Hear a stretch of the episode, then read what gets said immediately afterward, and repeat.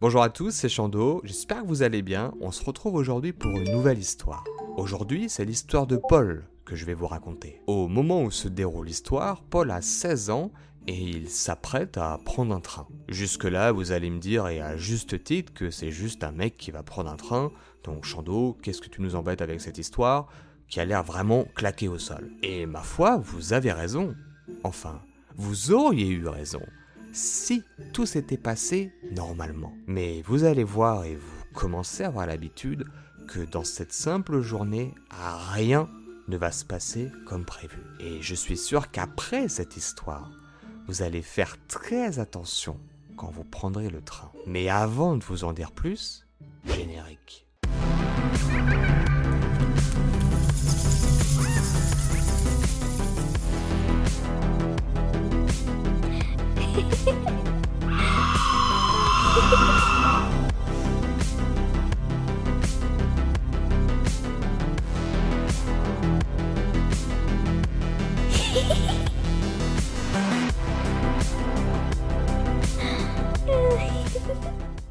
Alors que c'était il y a maintenant presque 16 années, je me souviens encore très bien de chaque détail de cette rencontre.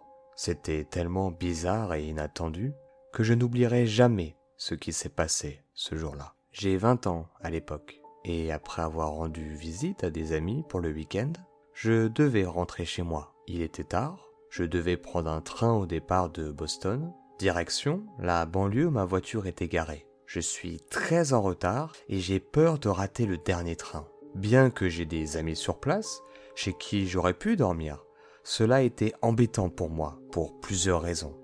Raison numéro 1, mon téléphone n'a plus de batterie, donc il est impossible pour moi de contacter mes amis. Donc si je souhaite dormir chez un de mes amis, il m'est impossible de les contacter. Merci l'obsolescence programmée d'Apple.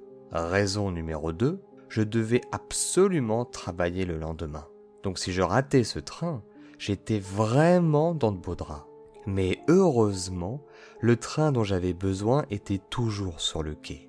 Je me précipite donc à l'intérieur, même pas deux secondes après avoir mis les pieds dedans, toujours dans le sas séparant les différents wagons, j'entends le sifflet du contrôleur et le train commence à s'élancer.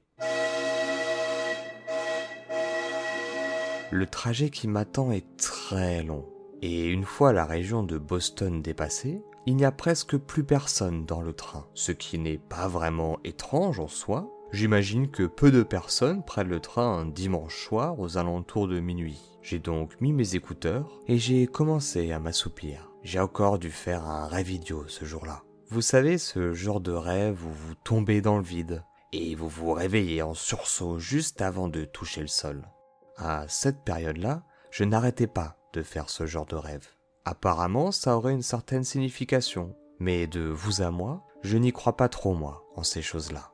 Donc je me réveille en sursaut après avoir failli mourir dans mes rêves et j'entends l'annonce retentissante de Braintree, qui est mon arrêt. J'étais encore complètement dans le brouillard, j'attrape mon sac et je saute rapidement du train. J'ai failli rater mon train à Boston, il était hors de question que je rate mon arrêt. J'arrive donc sur le quai, mais, mais, mais attendez, ce, ce n'est pas du tout Braintree? Malheureusement, au moment où je le remarque, les portes du train se referment juste derrière moi. Il s'avère qu'ils annonçaient simplement la destination finale du train, et pas l'arrêt du train. Décidément, ce n'est vraiment pas ma journée. Je suis la seule personne à descendre du train, et la gare m'est totalement inconnue, et en plus de ça, il n'y a strictement personne sur le quai. Rapidement, je me rends compte que je suis à Elstead, à trois longs arrêts de ma destination et je me sens vraiment ridicule de me retrouver là au milieu de la nuit, un dimanche soir, alors que je suis censé être chez moi. J'ai vraiment besoin qu'il y ait un autre train. Je regarde autour de moi et me rends compte que je suis proche de la fin du quai. Bien que les chances qu'il y ait un autre train si tard soient extrêmement minces, c'est mon seul espoir. Et je commence à me sentir de plus en plus paniqué. Après une minute ou deux à rester là, comme un idiot, abasourdi par ce qui venait de m'arriver, à vérifier pour la énième fois que mon téléphone n'avait plus de batterie, j'ai tourné la tête et j'ai aperçu un homme.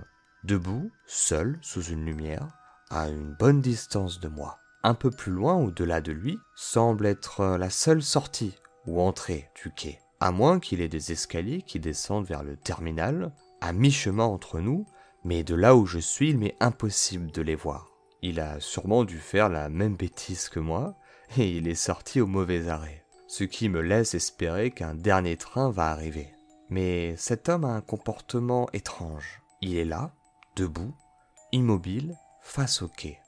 Je décide de m'asseoir tranquillement sur un banc à proximité de moi, et je choisis de rester discret durant l'attente de mon train.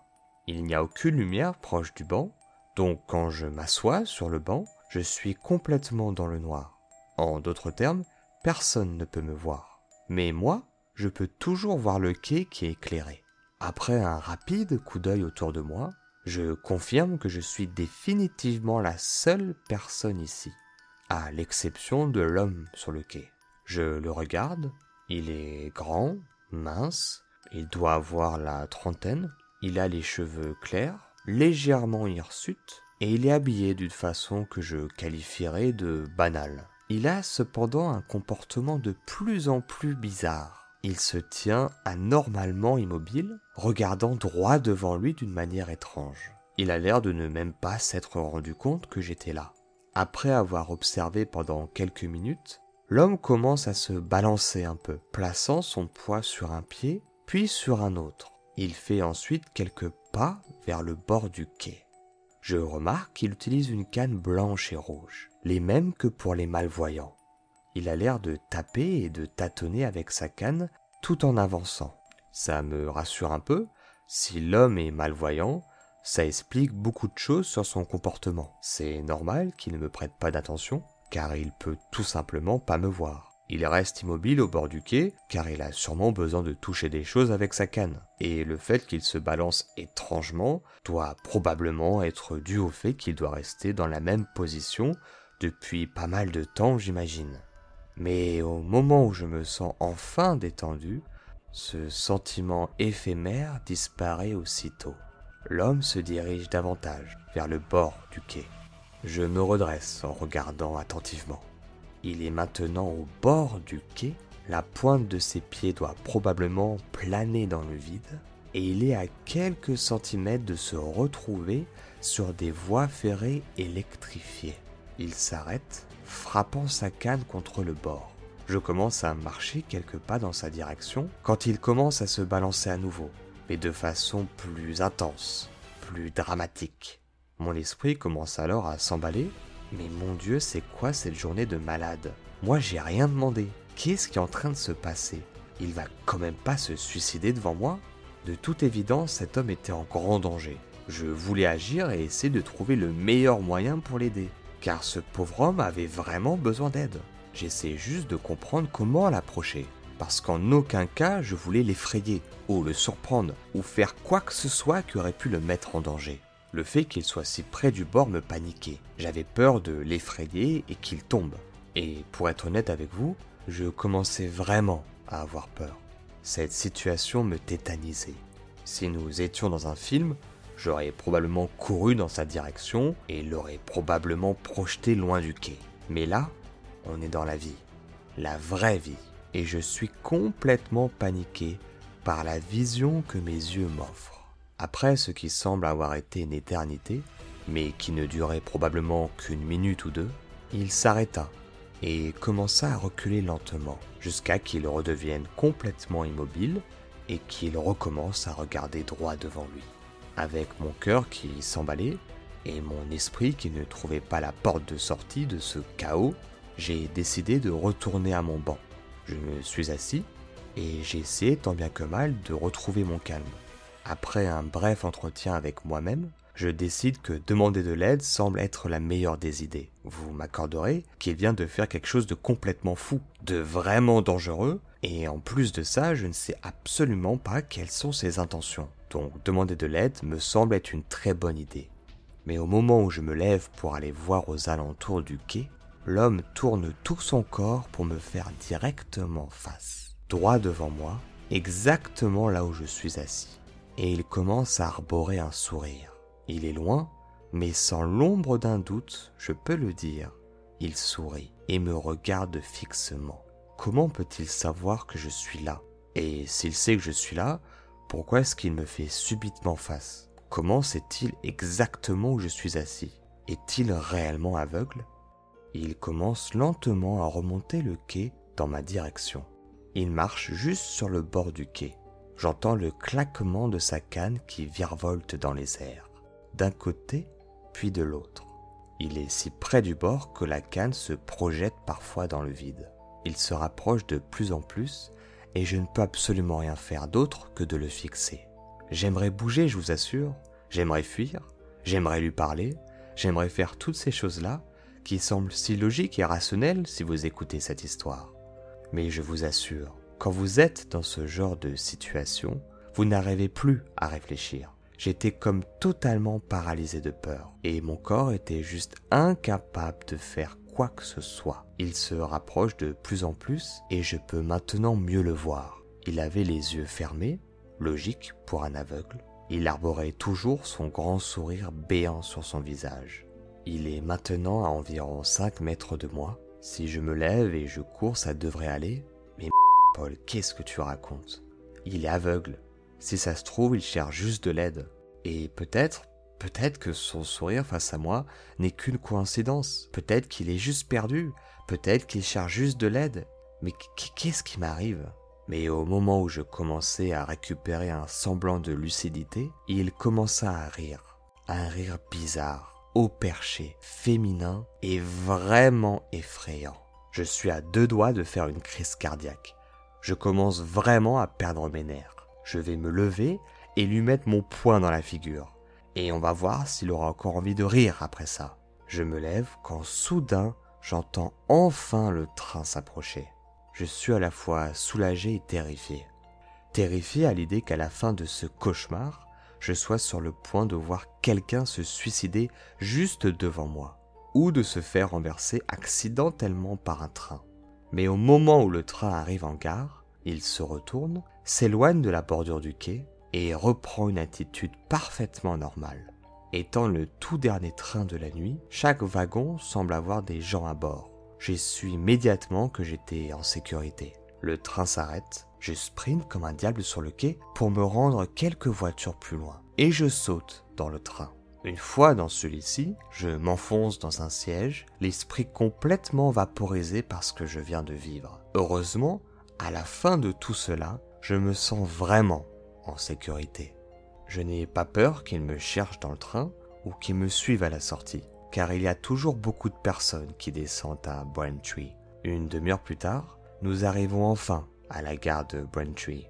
Je me lève, je me dirige vers la sortie du train, et juste par réflexe, je regarde l'allée de siège qui se trouve derrière moi. Et je vois un homme debout au milieu du wagon, une canne pour malvoyant dans sa main, arborant un grand sourire et avec deux yeux bien ouverts qui me regardaient fixement.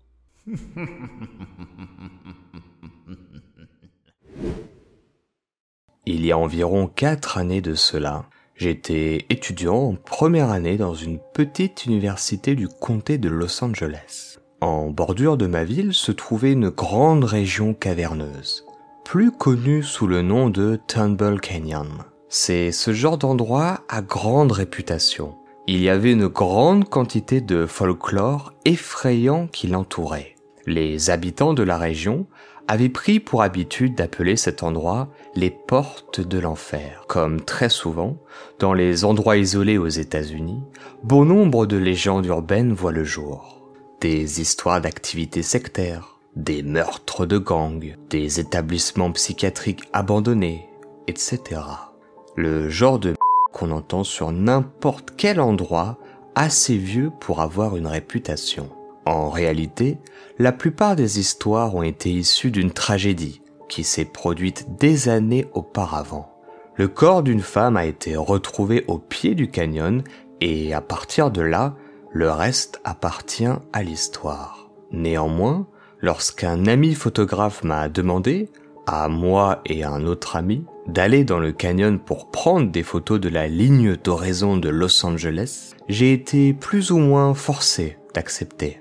Le canyon était à environ 30 minutes en voiture de notre campus, et nous avions écouté The King of Limbs de Radiohead pendant tout le trajet, ce qui s'est avéré être l'ambiance parfaite pour que je me sente assez anxieux à propos de notre petite excursion. Je dois également vous préciser quelque chose. Je suis un gars assez anxieux en général. Donc, voyager dans une région éloignée, précédée par sa réputation d'événements effrayants, m'a certes fait réfléchir à deux fois avant d'accepter. Au sommet du canyon, il y a une petite zone résidentielle, quelques maisons luxueuses, entourées d'arbres et de forêts. Afin de s'aventurer dans le canyon lui-même, vous devez suivre un sentier principal, avec plusieurs artères plus petites qui se séparent dans d'autres directions, mais qui culminent finalement après quelques kilomètres environ, au pied d'une colline escarpée ornée d'un vieux château d'eau qui domine la ville. Quoi qu'il en soit, nous avons garé notre voiture en haut de la route du canyon, pris le matériel photo et nous nous sommes dirigés vers le début du sentier. Encore une chose que je ne vous ai pas précisé sur cette magnifique histoire. Mon ami photographe voulait faire des photos de l'horizon de Los Angeles, au lever du soleil. Par conséquent, cela impliquait de se rendre très tôt au canyon. Donc au moment où on arrive sur place, il devait être environ une heure du matin. Après avoir parcouru le sentier pendant environ 5 minutes, Dave, le photographe, a décidé qu'il était temps de préparer son premier cliché pendant que Jeff et moi-même attendions. Finalement, il a obtenu la photo dont il espérait, dont il avait tant besoin. Et nous avons continué à marcher pendant environ cinq autres petites minutes avant que Dave ne décide de préparer sa prochaine photographie. À ce stade, le début du sentier avait complètement disparu derrière nos pas et nous étions à un peu moins d'un quart du chemin jusqu'au château d'eau. Lors de l'installation du trépied, nous avons remarqué une faible lueur au loin, qui devait correspondre à des phares de voiture. Ce qui était étrange, car le sentier n'est pas destiné aux voitures, et n'est pas assez grand pour qu'elles puissent passer en principe. Du mieux que je m'en souvienne, les chemins mesurent à peine 2 mètres de large, avec parfois des petits arbres de chaque côté du chemin. C'était clairement un danger imminent pour nous, car soit c'était du personnel de la ville qui faisait une ronde et surveillait le sentier, soit c'était des personnes peu recommandables. Alors nous avons immédiatement emballé nos affaires et nous nous sommes cachés dans les broussailles, attendant que la voiture passe. Finalement, une vieille camionnette s'est arrêtée au ralenti à environ 50 mètres de l'endroit où nous nous cachions. La camionnette elle-même était vieille et semblait extrêmement rustique. Ayant grandi à la campagne, je le connaissais bien, ce type de camionnette, généralement détenu par les gens de l'arrière-pays qui vivaient dans les montagnes au loin et préféraient être laissés à eux-mêmes. Si vous n'êtes pas familier avec ce genre de personnes, imaginez des ermites ou des amish ou alors des bons vieux rednecks dont on adore tant se moquer au pays de l'hamburger. Nous avons regardé avec stupéfaction et angoisse la camionnette faire des rondes dans la zone pendant plusieurs minutes avant de se diriger sur l'un des autres sentiers. De toute évidence, nous étions effrayés à ce stade, nous trois spéculant sur notre prochaine étape. Jeff et moi étions réticents à continuer, tandis que Dave nous a assuré que ce n'était probablement rien. Peut-être juste un gars qui était hors de la route ou une équipe d'entretien. Mais de toute évidence, il avait l'air déterminé à vouloir son cliché du lever de soleil. Donc, avec beaucoup de réticence, Jeff et moi avons marché péniblement derrière Dave vers le château d'eau pour obtenir ses derniers clichés. Néanmoins, je ne pouvais pas m'empêcher de penser que quelque chose n'allait pas avec ce qui venait de se passer. Je veux dire, je connaissais beaucoup de gens du lycée et de l'université qui faisaient du tout-terrain pour s'amuser, mais ils le faisaient dans les bois, jamais sur des sentiers de canyon, qui sont connus pour être très capricieux, à peine assez larges pour faire de la randonnée. Donc, pas du tout adaptés pour un véhicule. Cela n'annonçait rien de bon. Après avoir marché sans interférence pendant environ une heure, nous avons finalement atteint le château d'eau. Nous avons grimpé la colline jusqu'au sommet et nous avons admiré cette vue panoramique de la ville que notre point de vue nous offrait. Dave, une fois de plus, a commencé à installer son équipement pendant que Jeff et moi nous nous tenions des deux côtés du château d'eau, surveillant au cas où la camionnette reviendrait. Rien. À ce stade, il est environ 3 heures du matin. Dave décide qu'il a toutes les photos dont il a besoin, alors nous remballons notre équipement. Et nous nous engageons à rentrer avant qu'il ne soit trop tard vu que nous devons tous aller en cours dans quelques heures seulement. Mais juste au moment où nous nous préparons à descendre la colline, la camionnette s'approche et se trouve en dessous de nous, en contrebas dans le canyon. Le conducteur essaye à tout prix de faire grimper son véhicule en hauteur. La camionnette n'est vraiment pas faite pour ça. On peut entendre son moteur qui crie à l'agonie. Déjà, vous seriez téméraire d'essayer avec un quad. Alors avec une vieille camionnette, vous frôlez la bêtise, voire la folie. Effrayés, nous avons tous les trois glissé le long du flanc de la colline, pour nous cacher dans les broussailles. Nous étions maintenant accrochés aux plantes et aux rochers. Alors que maintenant, la camionnette arrivait enfin au sommet de la colline, contournant lentement le château d'eau, nous pouvions voir la lueur des phares à chaque fois qu'il tournait au-dessus de nous.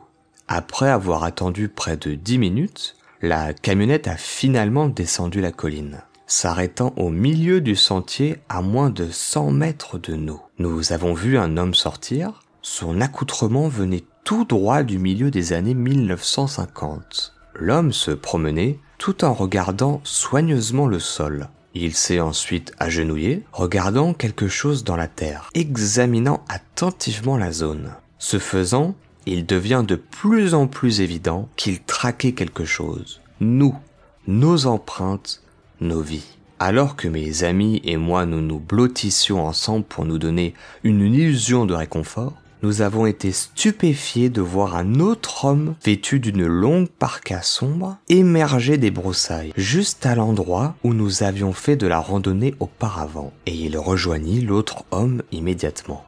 Apparemment, il avait été là-bas depuis le début. Il devait probablement être en train de nous regarder dès notre arrivée dans le sentier. Nous suivre à une certaine distance de sécurité, j'imagine. Les deux ont parlé pendant un long moment, mais la distance se faisant, nous n'avons pas pu entendre ne serait-ce qu'un seul mot. Ils ont continué à scanner le périmètre, regardant nos empreintes de pas, mais sont finalement montés dans le véhicule et sont partis sur l'une des bifurcations du sentier. Nous sommes restés assis en silence pendant un long moment, attendant près de deux heures, juste pour nous assurer que la côte était dégagée. Puis, nous sommes rentrés le plus vite que nos corps le permettaient à notre véhicule. Ce que je peux vous dire avec certitude, c'est que je n'oublierai jamais cette matinée-là, et que je ne suis plus jamais allé dans ce fichu canyon. Et peut-être, après tout, que finalement, il la mérite bien, sa réputation. Et c'est la fin de notre première histoire. Sans vous faire attendre une seconde de plus, on est parti pour la deuxième histoire. En grandissant, j'ai toujours voulu faire une balade à vélo durant la nuit. Je sais que pour certains ça peut sembler futile, mais quand j'étais enfant, je trouvais ça vraiment cool. Ce n'est qu'à l'âge de 13 ans que ma mère m'a finalement autorisé à le faire. Mais bien sûr, vous vous en doutez, ce n'était pas sans certaines conditions bien strictes. Ma mère est d'origine marocaine, donc autant vous dire que c'est probablement la chose la plus belle qu'on m'ait donné la chance de voir, mais également la chose la plus effrayante. Si je peux vous donner un conseil, ne désobéissez jamais à une maman marocaine. Vous risquez de vous en souvenir pour un bon nombre d'années. Elle m'a donc dit de porter un casque, d'avoir mon téléphone, de prendre une lampe de poche et elle a défini un périmètre bien précis, d'une façon chirurgicale, dans lequel j'étais autorisé à aller. Alors ce jour-là, juste après le coucher du soleil, je suis parti, direction mon aventure. C'était tellement bien. Il n'y avait personne qui promenait son chien, pas d'enfant qui courait partout, et la température était douce et agréable. C'était vraiment amusant, tellement amusant que j'ai ignoré les limites fixées par ma mère. Vous voyez, là où je faisais du vélo, il n'y avait que des sentiers pédestres. Vous savez, ce genre de pistes cyclables ou de zones herbeuses entre deux quartiers. Mais il y avait ce long chemin qui faisait au moins un kilomètre de long. Et au-delà de ce chemin, il y avait, euh, bah, je ne sais pas ce qu'il y avait. Je n'étais jamais allé aussi loin. Je n'avais aucune idée de ce que j'allais découvrir. Et c'est justement ça qui était excitant. J'étais tellement excité à l'idée de faire tout ça. Et de nuit en plus. J'allais avoir tellement de choses à raconter à mes amis le lendemain, à la cour de récréation. Mon Dieu, ils vont tous être jaloux. J'ai donc poursuivi sur ce chemin et par conséquent dépassé le périmètre fixé par ma mère. Ma mère avait fixé ses limites pour une raison bien précise. Son périmètre était proche des maisons et donc des habitants. Donc, s'il m'arrivait quelque chose, quelqu'un aurait pu rapidement venir à ma rescousse. Au-delà des sentiers battus, par contre, c'était une toute autre histoire. Je vivais dans ce genre de quartier très densément peuplé, mais une fois sorti de la ville, il n'y avait rien. C'était désertique. J'ai roulé le long de ce chemin pendant environ dix minutes. Maintenant, il m'était quasiment impossible de voir les habitations. De là où j'étais, elles ressemblaient uniquement à des petites lumières blanches et jaunes au loin. Après quinze minutes de chevauchée épique sur ce chemin de terre, j'entends quelqu'un chanter. Cela sonnait à environ dix mètres devant moi. J'arrête de rouler pour mieux l'entendre. C'était une voix de femme. Elle chantait Eleanor Rigby des Beatles. Mais elle ne chantait pas les paroles. Elle chantonnait uniquement la mélodie. Sa voix était étrange. Vous savez, comme si elle avait fumé deux paquets de cigarettes par jour pendant facile 40 années. Sa voix était fortement éraillée. Je m'approche suffisamment pour entrevoir une silhouette. Je pense que cette personne a peut-être besoin d'aide, ou quelque chose comme ça. Alors je sors la lampe de ma poche et je la pointe vers elle. Au moment où la lumière l'a frappée, elle a complètement cessé de bouger. Elle me tournait le dos elle avait des cheveux écœurants qui semblaient s'agglutiner en formant des espèces de touffes, des amas de cheveux.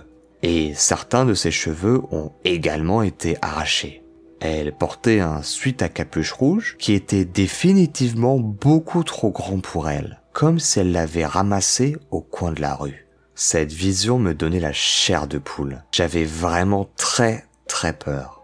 Et je pense avec le recul qu'elle aussi. J'ai rassemblé toute la bravoure qu'un enfant de 13 ans pouvait avoir dans ce genre de situation, et j'ai ouvert difficilement la bouche pour lui dire un désolé, d'une manière très oups, désolé de vous avoir dérangé, c'était pas la bonne porte. Elle n'a pas réagi et ne m'a pas répondu. J'éteignai alors la lampe et la rangea dans ma poche. Au moment où je faisais demi-tour avec mon vélo, elle s'est mise à crier. Elle a crié d'une voix affreuse et aiguë, tel un fantôme de minuit. Et pour être tout à fait honnête avec vous, à ce moment-là, j'ai failli me faire dessus. J'ai commencé à pédaler de toutes mes forces, sans m'arrêter, sans écouter mon corps qui me suppliait d'arrêter. J'ai pédalé encore, et encore, et encore. Il ne faut pas qu'elle me rattrape je l'entends juste courir derrière moi. Et après ce que je qualifierais de quelques secondes, ses cris devinrent de plus en plus silencieux, jusqu'à qu'ils se dissolvent dans les hurlements du vent. Cette histoire se déroule quand Lana était étudiante à l'université. Elle a vécu dans la communauté d'Isla Vista. C'est une communauté étudiante de l'UCSP, plus communément appelée l'Université de Californie à Santa Barbara. Lana précise dans son histoire que cette université est très connue pour les soirées. Et bon Dieu, elle a été pleinement à la hauteur de sa réputation. Lana aime faire la fête. Mais dans cette université, c'est un tout autre standard et un tout autre niveau elle n'était qu'une pâle néophyte comparée aux autres étudiants, à tel point que c'était très dangereux selon elle. Les étudiants buvaient à outrance et se droguaient énormément. Nous sommes en Californie, très proche de la frontière mexicaine. Il est aussi facile de s'acheter un gramme de coke que un gramme de farine dans cette région du globe. Et les étudiants avaient pour habitude de ne pas fermer les portes de leur chambre. Lana explique ceci par le fait qu'il y avait une ambiance très isolée, à la limite de l'insulaire. tout le monde se connaissait de près ou de loin. Et tout le monde était défoncé un jour sur deux. Donc il n'était pas vraiment rare de trouver des logements ouverts en pleine journée ou en plein milieu de la nuit. L'ambiance cool californienne semblerait-il. Un soir, après avoir bu quelques verres, elle est rentrée dans sa petite maison où elle vivait avec deux autres filles. Il devait être aux alentours de 2h30 du matin. Lana précise qu'elles étaient toutes les trois des étudiantes extrêmement sérieuses même si Lana confessera qu'elle était probablement la moins sérieuse du groupe. Il arrivait parfois que ces deux amis organisent des fêtes chez eux, donc il y avait parfois quelques personnes qui passaient la nuit dans leur logement. Ils dormaient sur des meubles, sur le sol, ou plus rarement et étrangement dans des lits. Bref, à cette époque, leur logement était ce qu'on peut communément appeler et une expression très utilisée par nos chères mamans, un véritable moulin. Cette nuit-là, ses colocataires avaient reçu quelques amis, mais Lana ne les connaissait pas. C'est d'ailleurs pour cette raison qu'elle était partie à une autre soirée. Elle arrive donc à l'entrée de son logement et voit la porte légèrement ouverte. Encore une fois, selon elle, il n'y avait rien d'anormal. Soit elles avaient trop bu et juste oublié de fermer la porte, ou alors quelqu'un venait juste de partir et avait oublié de fermer cette fameuse porte. Une chose tout à fait normale dans leur quotidien, absolument rien à craindre. Elle pénètre dans le salon et voit une personne qui avait choisi de dormir sur le canapé. Mais afin de ne surtout réveiller personne, elle n'a allumé aucune lumière. Elle a juste remarqué une ombre sur le canapé. Mais alors qu'elle passait devant le canapé pour entrer dans sa chambre, elle a remarqué que la silhouette était allongée de façon étrange, raide comme un piquet. La personne était allongée, mais c'était comme si elle mettait toute son énergie à essayer de rester aussi immobile et rigide que possible, comme si elle voulait que personne ne la voie. Lana marqua une pause et le type a rapidement tourné sa tête pour lui faire face, sans bouger le reste de son corps si rapidement que ça a fait sursauter Lana. Elle pouvait voir ses yeux grands ouverts briller dans le noir. Pensant qu'elle l'avait surpris pendant ce sommeil, ou qu'il était ivre, ou peut-être sous une autre substance un peu plus forte que du sucre, elle s'est d'abord excusée, puis sans attendre son reste, elle est rentrée dans sa chambre et a verrouillé la porte. Cette situation peut peut-être paraître absurde pour vous, vous pouvez soit vous poser des questions ou alors être assez dubitatif quant à la réaction de Lana. Sauf que Lana précise dans son récit que pour eux c'était tout à fait normal de recevoir des personnes. Et donc il était tout à fait normal de voir parfois des personnes qui dorment sur le canapé, qui dorment sur le sol, qui dorment sur des meubles, sur des packs de bouteilles, que sais-je. Tout ça pour dire que pour elle c'était normal. Ce qui explique pourquoi elle est juste tout simplement rentrée dans sa chambre. Mais à 4h30 du matin, elle s'est réveillée. Il y eut un bruit étrange à sa porte, presque comme si quelqu'un tambourinait très doucement avec ses doigts contre le bois de sa porte. Elle restait immobile et écoutait. Au début, les sons étaient doux et calmes, puis rapidement, ils ont commencé à s'intensifier, comme si quelqu'un grattait d'abord à la porte doucement avec une main, puis frénétiquement avec les deux. Cela a créé un son extrêmement fort et a commencé à faire paniquer Lana. Elle a pris son téléphone portable qui était sur la commode juste à côté de son lit et a envoyé un texto à son colocataire parce qu'elle avait peur de faire trop de bruit. Hé, ton pote, il me fait flipper là. Il est sous coke ou quoi? Tu peux lui parler? Il arrête pas de frapper à ma porte. Son amie ne lui a pas répondu, probablement parce qu'elle dormait. Elle a donc envoyé le même texto à son autre colocataire. Et vous devez savoir que pendant tout ce temps, l'étranger continue à gratter à sa porte. Elle n'a aucune idée de comment il a pu le supporter. Gratter une porte en bois, ou même une porte tout court, avec les ongles pendant aussi longtemps, ça ne peut que faire du mal.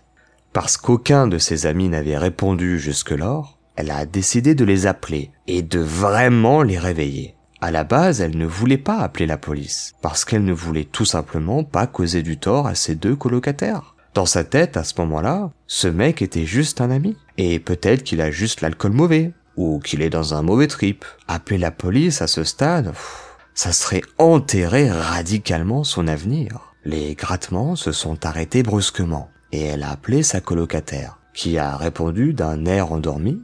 Hé, ton ami est défoncé ou quoi? Est-ce que tu peux, s'il te plaît, t'en occuper? Je dois appeler les flics ou quoi? Il me fait sérieusement peur et il gratte à ma chambre depuis dix minutes là. C'est vraiment putain de bizarre. Son ami ne va rien dire pendant plusieurs secondes, et quand elle va décider de lui répondre, sa voix va être très sérieuse. Mais de, de, de quel ami tu parles? Bah, ton pote qui dormait sur le canapé? Son ami redevient silencieuse. Personne n'est resté à la maison. Il n'y avait aucun mec ce soir à la soirée. Appelle tout de suite la police. Son adrénaline est montée en flèche, et elle ordonna à son ami de bien verrouiller la porte de sa chambre le plus rapidement possible. Mais elle réalisa qu'elle n'avait pas entendu gratter à sa porte depuis un certain temps, et elle n'avait aucune idée de l'endroit où le type était parti. Mais malheureusement, il ne lui a pas fallu bien longtemps pour savoir où l'homme était. Soudainement, elle entendit des cris à l'autre bout de la maison, où ses colocataires, Lorraine et Monica, partageaient une chambre. Elle a rapidement appelé la police alors que ce maniaque se mettait à cogner contre leur porte verrouillée. La violence des coups ne laissait aucun doute sur ses intentions et le fait qu'il essayait d'enfoncer la porte de ses colocataires. Lana a informé l'opérateur du 911 de la situation et il a rapidement dépêché deux voitures de police. La police d'Isla Vista est généralement habituée à s'occuper des ivrognes du trottoir et à intervenir quand les cadors du campus décident de se faire un octogone en plein milieu de la rue. Mais cette situation était radicalement différente. L'opérateur l'a directement compris et l'a prise au sérieux. Il a dû se rendre compte probablement du ton terrifié que Lana avait au téléphone. Il est resté avec elle tout le long de la procédure et tout à coup, le calme revint une nouvelle fois dans le logement. Mais cette douce accalmie se finit par les bruits que l'homme faisait sur la porte de Lana. Et l'homme a commencé à glisser ses doigts dans l'espace entre la porte et le sol, et les remuer pour essayer d'attraper quelque chose. Lana s'est alors levée, elle s'est rapprochée de la porte, a commencé à lever son pied et a écrasé de toutes ses forces les doigts de l'homme, qui s'est alors mis à hurler de douleur. Quand les agents de police sont arrivés, elle a entendu l'homme fuir, mais les agents vont facilement le cueillir dans la rue. L'homme était un toxicomane bien connu des services de police. Il était d'ailleurs le suspect dans plusieurs affaires d'agression. En effet, depuis plusieurs semaines, à Isla Vista, plusieurs jeunes femmes se sont faites agresser durant la nuit. Une chose est sûre, c'est que maintenant, il ne fera plus jamais de mal à personne. Et quand Lana décidera enfin de sortir de sa chambre, elle remarquera que sa porte était recouverte de griffures. C'était vraiment une vision d'horreur. C'était comme si quelqu'un était enfermé à l'intérieur d'une pièce et voulait absolument sortir. Cette vision lui rappelait des films d'horreur comme Saw ou Hostel. Mais ce qui la terrifie le plus encore aujourd'hui, c'est qu'au moment où elle est passée juste devant lui, elle l'a regardé droit dans les yeux. Et elle se rend compte maintenant après coup qu'il n'essayait pas de dormir, mais qu'il essayait juste de se cacher et de faire en sorte que personne ne le voit. Il l'a probablement entendu ouvrir la porte et a paniqué parce qu'il n'avait pas réalisé qu'il y avait une autre fille qui vivait là, et a essayé naturellement de se fondre dans l'obscurité. Et c'est seulement quelques heures plus tard qu'il décidera finalement d'aller gratter à la porte de Lana. Et Lana finira son histoire par toi, l'homme du canapé, j'espère ne jamais te revoir. Et c'est ainsi que notre histoire s'achève. Si cette vidéo vous a plu, comme d'habitude, n'hésitez pas à liker, partager et commenter. Et si d'aventure vous souhaitez soutenir davantage la chaîne, le meilleur moyen reste encore de vous abonner, d'activer la petite cloche et de me suivre sur mes autres réseaux comme Instagram, TikTok et Discord. Tous les liens sont dans la description. Quant à nous, on se retrouve très bientôt pour une nouvelle histoire. C'était Chando, portez-vous bien. Ciao